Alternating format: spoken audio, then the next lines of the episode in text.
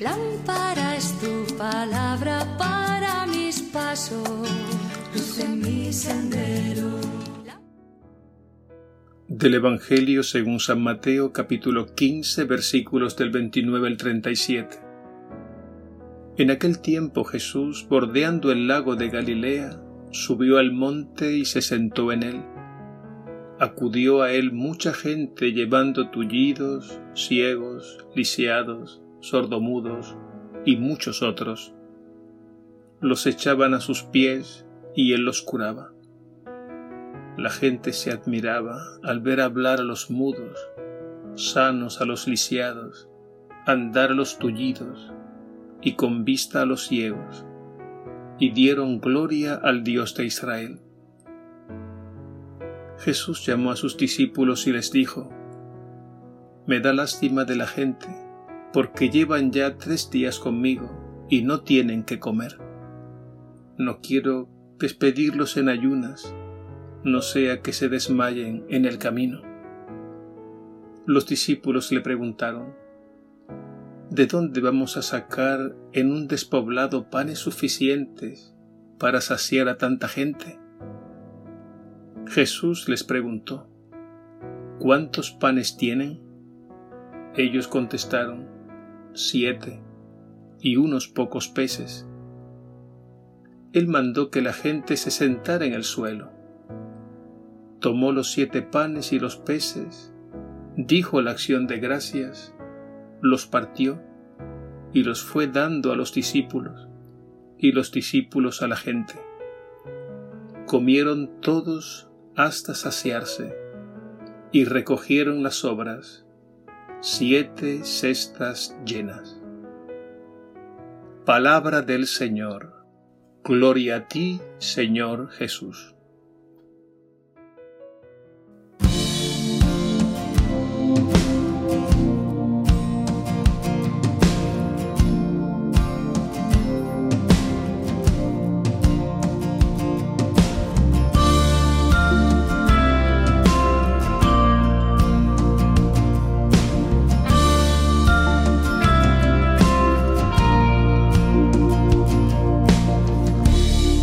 Instante en el recuerdo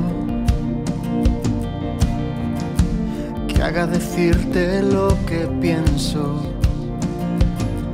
que no hay nada más que el tiempo entre tú y yo, que estoy solo en el silencio del perdón. Di solo Señor las palabras en mi corazón. Aquí estoy, Señor, vengo a hacer tu voluntad. Dame tu calor y la fuerza para amar. Aquí estoy, Señor, dime a dónde caminar.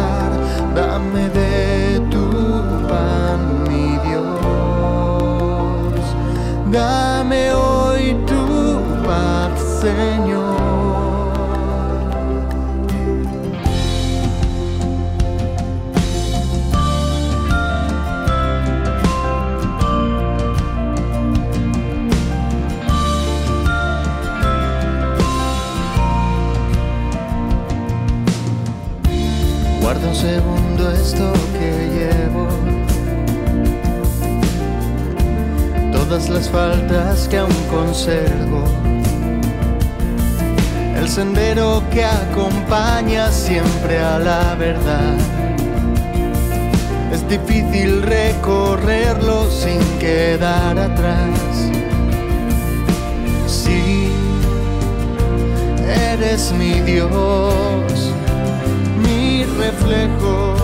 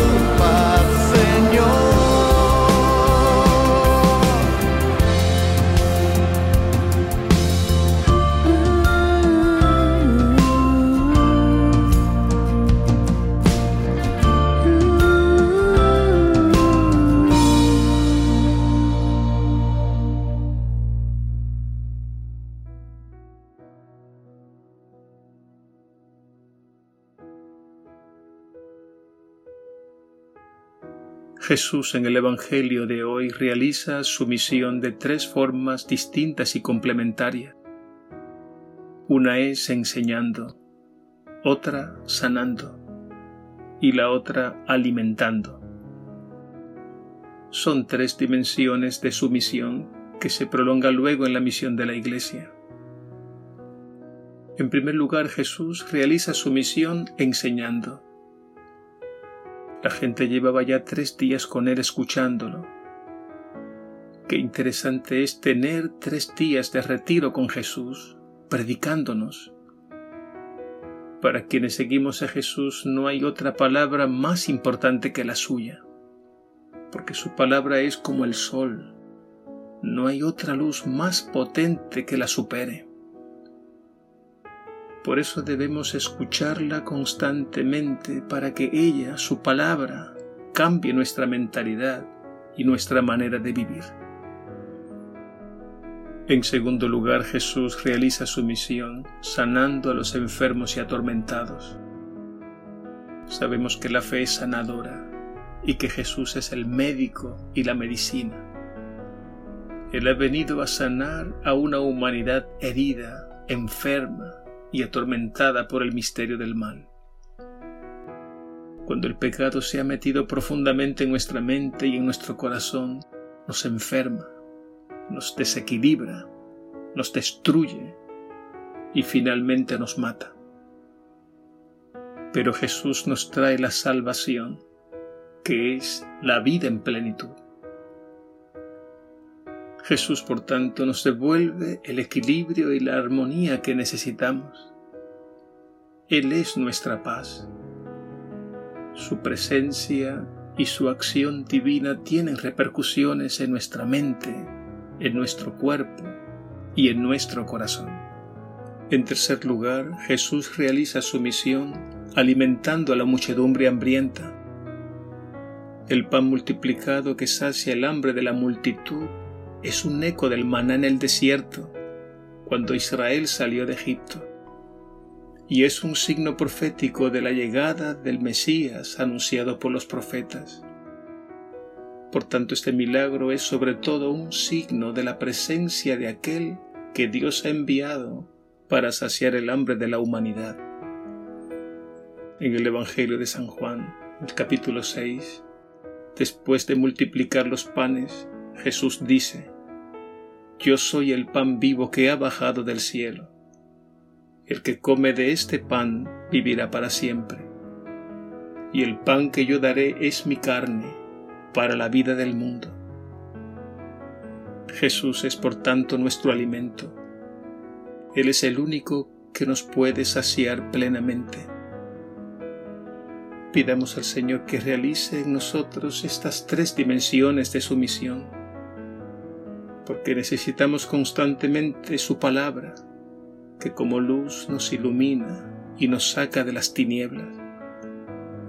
Necesitamos constantemente que nos sane de las heridas y cure las enfermedades que el pecado ha producido en nuestra mente y en nuestro corazón. Necesitamos constantemente que nos alimente con su presencia y para ello nos ha dejado la Eucaristía sacramento que nutre, fortalece y sacia. Y que le permitamos también a Él realizar su misión a través de nosotros en favor de los demás. Que así sea.